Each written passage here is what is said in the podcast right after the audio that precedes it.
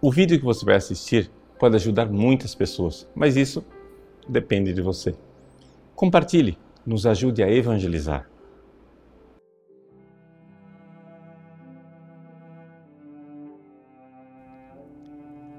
Em nome do Pai, do Filho e do Espírito Santo.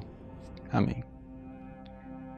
Meus queridos irmãos, o Evangelho de hoje nos ensina a rezar e a rezar insistentemente, de forma perseverante. Para nos ensinar isso, Jesus usa duas parábolas. A primeira é aquela parábola de um amigo que de noite insiste, insiste, bate na porta até que finalmente o outro amigo se levanta. E a outra é uma comparação, na verdade. Ou seja, você que é pai e teu filho pede uma coisa boa, um peixe, né, um pão, você vai dar uma coisa ruim? Né? Você vai dar uma serpente, vai dar uma cobra, vai dar veneno para ele? Né? Então, assim é Deus que quer dar coisas boas para nós.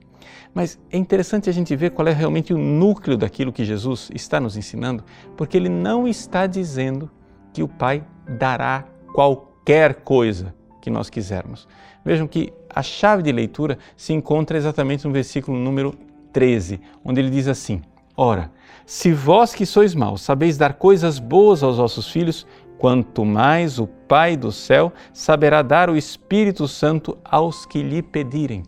Portanto, aqui Jesus está falando do dom do Espírito Santo, ou seja, daquilo que é necessário para o nosso crescimento espiritual, para a nossa salvação.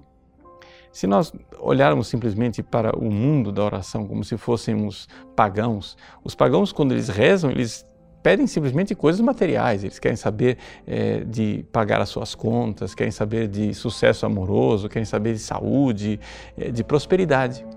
Mas não é isso que Jesus está nos ensinando. Ele não está dizendo assim: olha, tudo que vocês pedirem, se vocês pedirem para ganhar na Mega Sena acumulada, vocês vão ganhar, porque o Pai do céu vai dar tudo para vocês. Não.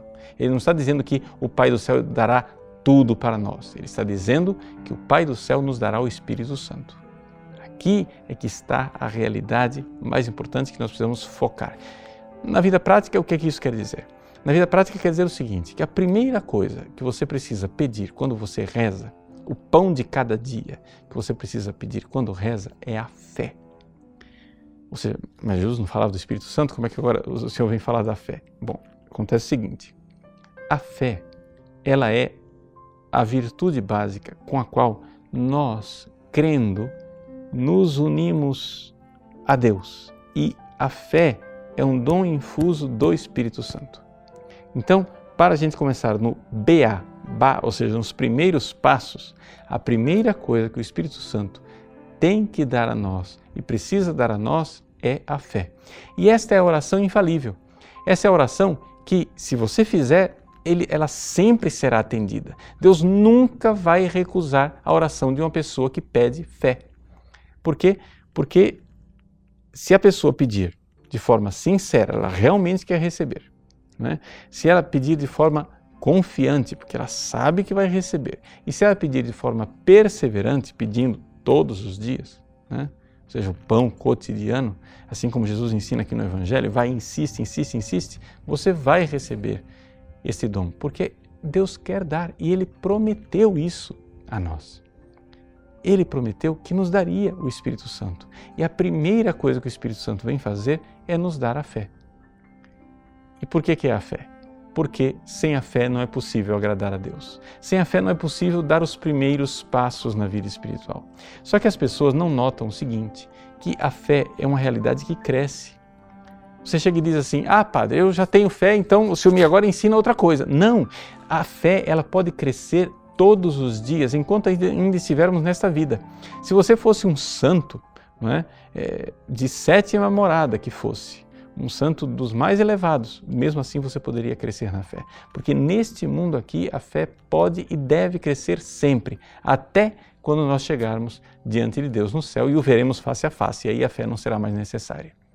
Então, Aqui, uma dica: Jesus diz, peça o Espírito Santo que Deus dará. Mas vamos ser mais concreto. Quando o Espírito Santo vem, o que é que ele vai me dar? Bom, a primeira coisa, a mais necessária para agradar a Deus é a fé. E então você vai fazer como diz São Paulo no início da carta aos Romanos: O justo, ou seja, o santo, ele vive da fé e ele vai crescendo de fé em fé. Por quê? Porque esta fé é uma força de Deus para aquele que crê. O Evangelho é uma força de Deus para aquele que crê e você terá força para caminhar e para crescer espiritualmente até que um dia veremos Deus face a face e poderemos amá-lo como Ele é. Deus abençoe você. Em nome do Pai, do Filho e do Espírito Santo. Amém. Gostou do nosso conteúdo? Pois bem, o nosso site faz questão de ser um eco da doutrina católica, do magistério de sempre. Muitas pessoas escrevem para nós diariamente dizendo que mudaram de vida, dando seus testemunhos. Quem sabe uma dessas pessoas que está esperando para mudar de vida é um amigo seu. Nos ajude a compartilhar, nos ajude a evangelizar. Se você curtir a nossa página, compartilhar nas redes sociais, pessoas podem salvar as suas almas Deus usa instrumentos tão simples para transformar os corações. Que Deus abençoe você.